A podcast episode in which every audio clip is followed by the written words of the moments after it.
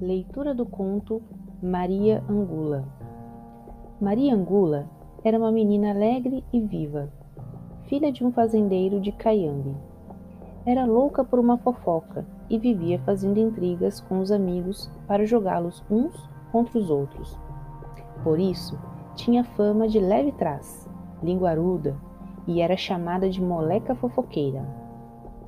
Assim viveu Maria Angula até os 16 anos decidida a armar confusão entre os vizinhos, sem ter tempo para aprender a preparar pratos saborosos. Quando Maria Angula se casou, começaram seus problemas.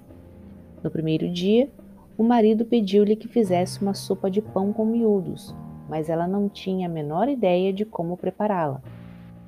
Queimando a mão com uma mecha embebida em gordura, acendeu o carvão e levou ao fogo um caldeirão com água, sal e coloral, mas não conseguiu sair disso. Não fazia ideia de como continuar.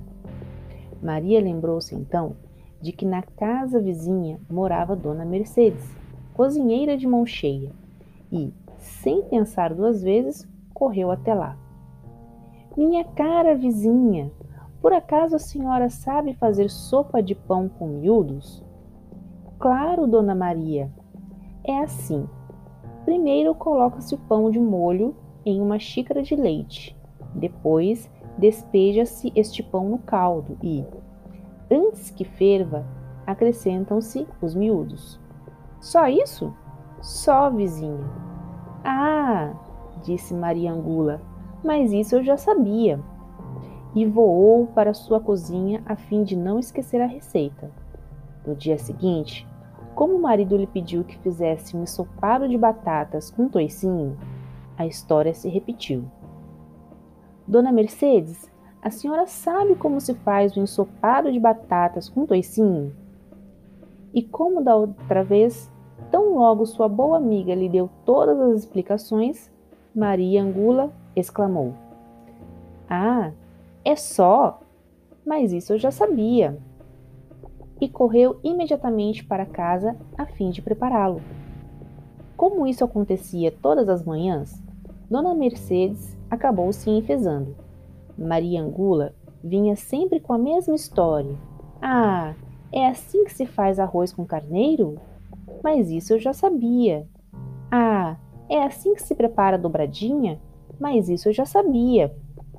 Por isso, a mulher decidiu dar-lhe uma lição. E no dia seguinte, Dona Mercedinha. O que deseja, Dona Maria?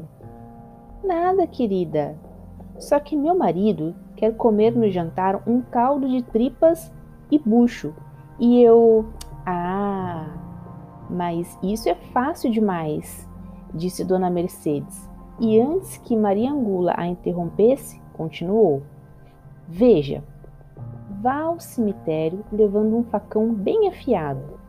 Depois, espere chegar o último defunto do dia e, sem que ninguém veja, retire as tripas e o estômago dele. Ao chegar em casa, lave-os muito bem e cozinhe-os com água, sal e cebolas. Depois de ferver uns 10 minutos, acrescente alguns grãos de amendoim e está pronto. É o prato mais saboroso que existe. Ah, disse como sempre Maria Angula. É só? Mas isso eu já sabia. E num piscar de olhos, estava ela no cemitério, esperando pela chegada do defunto mais fresquinho. Quando já não havia mais ninguém por perto, dirigiu-se em silêncio à tumba escolhida. Tirou a terra que cobriu o caixão, levantou a tampa e. Ali estava o pavoroso semblante do defunto Teve ímpetos de fugir, mas o próprio medo a deteve ali.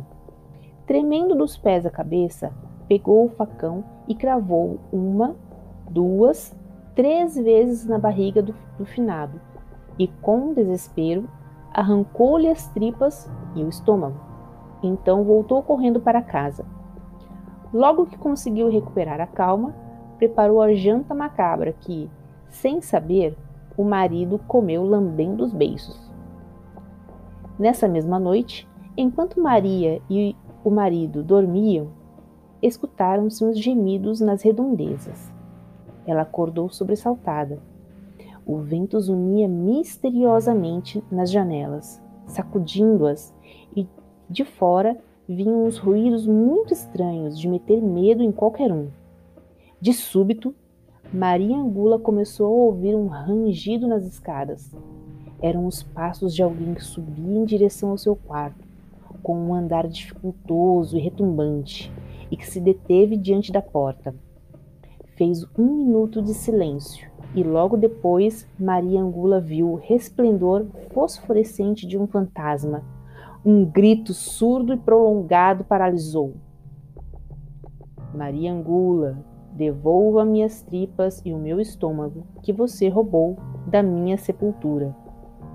Aterrorizada, Maria Angula escondeu-se debaixo das cobertas para não vê-lo mas imediatamente sentiu umas mãos frias e ossudas puxarem-na pelas pernas e arrastarem-na, gritando: Maria Angula, devolva as minhas tripas e meu estômago que você roubou da minha sepultura. Quando Manuel acordou, não encontrou mais a esposa e, muito embora tenha procurado por ela em toda parte, jamais soube do seu paradeiro. Conto da tradição oral equatoriana.